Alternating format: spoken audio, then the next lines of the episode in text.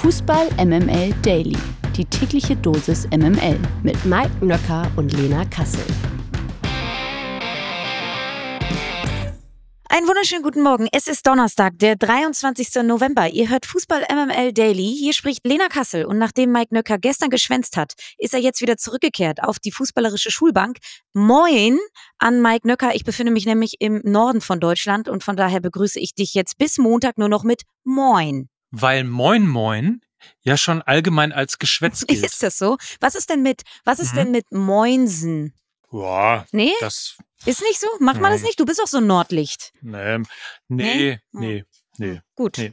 Aber das ist also insbesondere da, wo du bist, äh, ist ja Nordfriesland. Also Moin Moin, da gilt man als Schwätzer. Gut, dann ähm, sage ich nochmal ein gepflegtes Moin Moin in die Runde. ja, genau, genau. Ist übrigens eine Unverschämtheit, dass ich geschwänzt habe. Das stimmt natürlich gar nicht. Ich war familiär im Einsatz und bin netterweise von Nils Bubble aufgefangen worden. Insofern von Schwänzen kann da eigentlich keine Rede sein. Das ist korrekt. Ich will auch sagen, der hat dich relativ gut vertreten. War eine, ja, das hat er gut gemacht, muss ich ja mal sagen, ja. Eine ganz launige Runde. Eine, eine feine Folge. Ist die Latte jetzt sehr hoch gehängt worden, würde ich mal sagen. Mal gucken, ob ich darüber springen kann. Die MML Gerüchteküche. Ein Premier League Club hat offenbar ein Auge auf neuen Nationalspieler Marvin Duksch geworfen.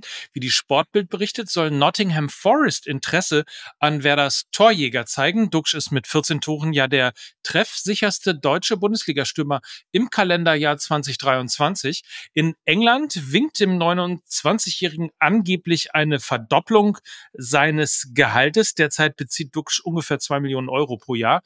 Und eine Ausstiegsklausel, die gibt es nicht. Deshalb kann Werder im Winter frei verhandeln. Aber kannst du dir einen Abgang von Marvin Duksch mitten in der Saison überhaupt vorstellen? Auf gar keinen Fall. Ich glaube das nicht. Und ich glaube, was der Sommer auch gezeigt hat, wo ja Marvin Duksch auch mit einem Wechsel nach Saudi-Arabien in Verbindung gebracht worden ist und er dann aber bei Werder Bremen verlängert hat. Ich glaube, Geld ist kein Antrieb für Marvin Duksch. Ich hoffe, dieser Satz wird mir nicht in ein paar Monaten auf die Füße fallen.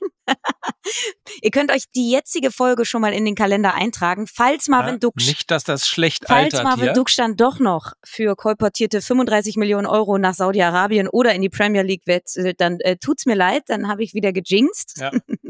Jedenfalls kann ich es mir eigentlich nicht vorstellen. Er hat jetzt eine tragende Rolle bei Werder. Er übernimmt mehr Verantwortung. Auch durch den Abgang von Niklas Füllkrug ist er da wirklich so ein bisschen in die Führungsrolle reingewachsen in der Vergangenheit hatte er ja immer Probleme, was die Konstanz angeht.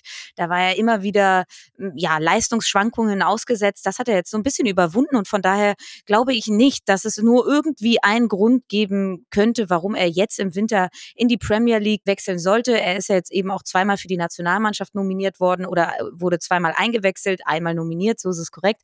Und er steht natürlich jetzt dadurch, dass er in der Bundesliga auch fleißig trifft, im Fokus auch von Julian Nagelsmann. Wenn er jetzt in die Premier League gehen würde, neue Liga, neues Klima, neue Mitspieler, wäre einfach ein viel zu großes Risiko. Ich glaube, das wird er nicht eingehen. Und Clemens Fritz hat jetzt auch gegenüber der Bild gesagt, dass ein Wintertransfer sowieso gar kein Thema sei und auch in England hat man mit Verwunderung auf diesen Bericht reagiert. Ähm, Duxch sei nämlich auch gar kein Thema bei Nottingham. So hieß es dann auch. Also ich glaube, das Gerücht können wir als Gerücht abstempeln. Ihr merkt, es wird Winter. Das Transferfenster, das neue im Winter rückt näher. Deswegen kommen wir jetzt hierzu.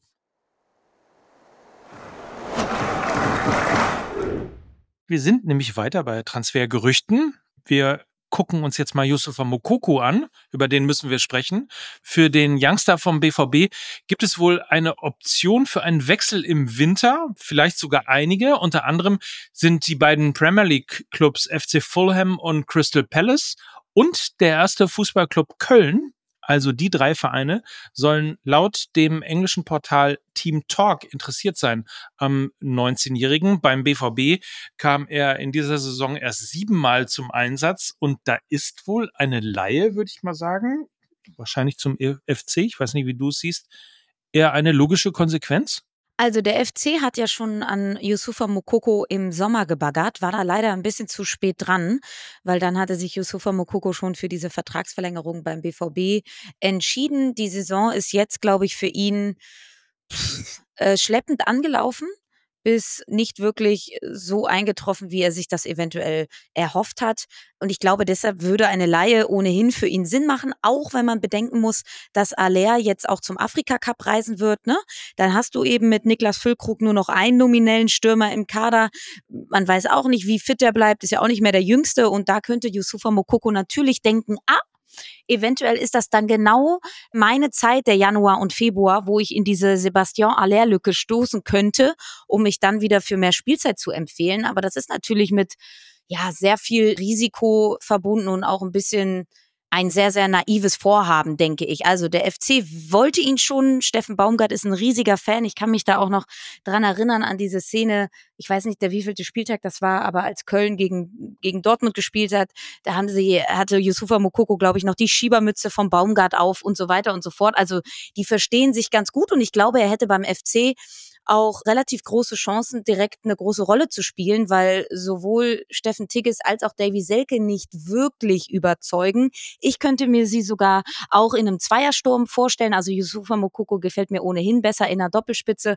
Wenn er das dann mit Tigges oder, äh, oder Selke zusammen spielen würde, glaube ich, könnte das relativ gut funktionieren.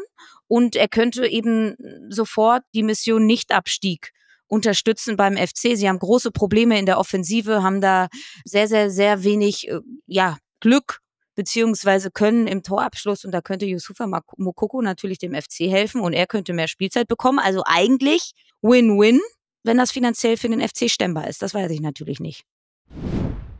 Another day is here and you're ready for it. What to wear? Check. Breakfast, lunch and dinner? Check. Planning for what's next and how to save for it? That's where Bank of America can help. For your financial to-dos, Bank of America has experts ready to help get you closer to your goals.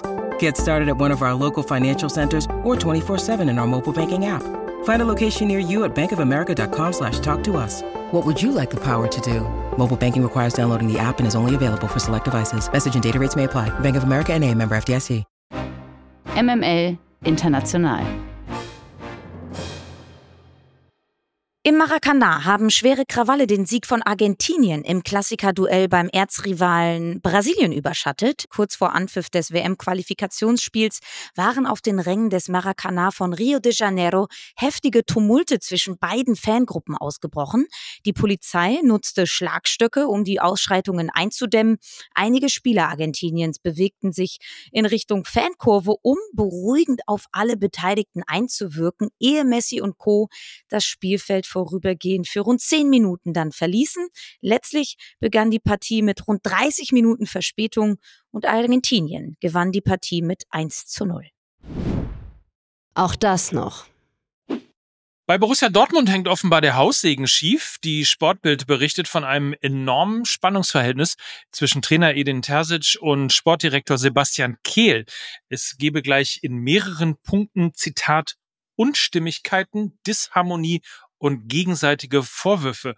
Ein zentraler Punkt sei die Transferpolitik des Clubs, da Kehl als Verantwortlicher für die Kala-Planung viele Wünsche des Trainers erfüllt habe, obwohl er anderer Meinung gewesen sei, wolle er sich manch aufkommender Kritik nicht stellen, beziehungsweise besser gesagt, sie sich nicht ankreiden lassen. Kehl habe auch deshalb die Besuche in Tersits Büro auf ein Minimum reduziert. Was ist denn da los? Bröckelt da etwa die echte Liebe? Ja, die hat ja eigentlich ja schon im Sommer angefangen zu bröckeln, glaubt man den Medienberichten. Da ging es ja um die zahlreichen unterschiedlichen Vorstellungen zwischen Sebastian Kehl und Edin Terzic, was die Transfers angeht. Wir erinnern uns alle an äh, den vielbesungenen Namen Edson Alvarez, den Sebastian Kehl ja eigentlich schon eingetütet hatte wo dann Edin Terzic aber doch nicht so ein großer Freund von war. Hans-Joachim Watzke das noch zur Einordnung übrigens auch nicht. Also es war nicht nur Terzic, der Edson Alvarez nicht wollte, sondern eben auch Watzke nicht. Und dann verlängerte man stattdessen eben mit Emre Can, hat ihn dann auch noch zum Kapitän gemacht und wir wissen auch alle, wie die bisherige Saison von Emre Can so gelaufen ist. Also ja, ich glaube, da gibt es einige Zerwürfnisse weil Sebastian Kehl, glaube ich, alle Wünsche, die Edin Terzic so hatte, versucht hat zu erfüllen.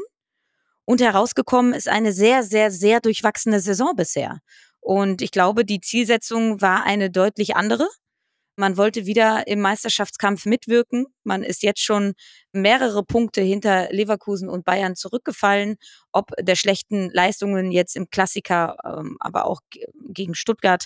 Und ich glaube, da hat es jetzt auch ein bisschen geknallt in der Länderspielpause. Ähm, ist jetzt keine Meldung, die mich überraschen würde, sondern eher auch so ein bisschen logische Konsequenz, glaube ich. Ich glaube, die Namen Grimaldo und Boniface sind auch gefallen, was sozusagen das Interesse von Sebastian Kehl anging. Benzebaini war da aber schon fix gemacht.